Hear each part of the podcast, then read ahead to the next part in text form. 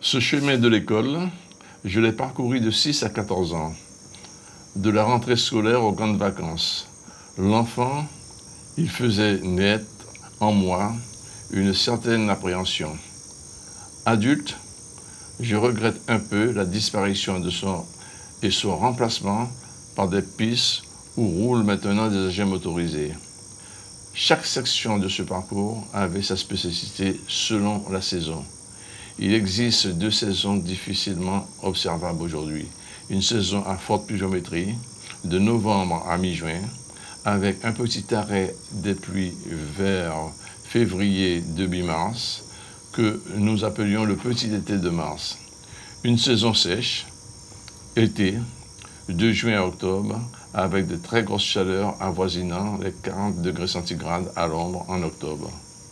Sur les savanes sèches, sillonnées de sentiers, nous étions accompagnés l'été par des passereaux marcheurs, type ortolans, tourtes ou montreurs de chemin, que des lézards de terre gris-orange essayaient de capturer sur ces mêmes sentiers transformés à la saison des pluies en ruisseaux nos accompagnateurs étaient des milliers de poissons de marais en déplacement, sautant et filant à toute allure.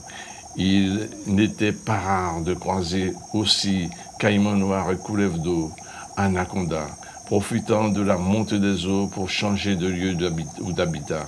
Si par malheur les puits s'arrêtaient et que l'eau se retirait trop vite des terres inondées, c'était la catastrophe de centaines de kilos de poissons périssaient. Les gens de la région en récupéraient une partie pour leur consommation, le reste périssait sur place. C'est aussi ça, l'Amazonie. La lune venait juste de passer derrière les arbres, les grands arbres, à l'horizon. Des lucioles par dizaines de milliers et à perte de vue illuminaient la savane de spots jaunes. De temps à autre, une de leur progression, silencieuse, était troublée par des vols bruyants de courlis.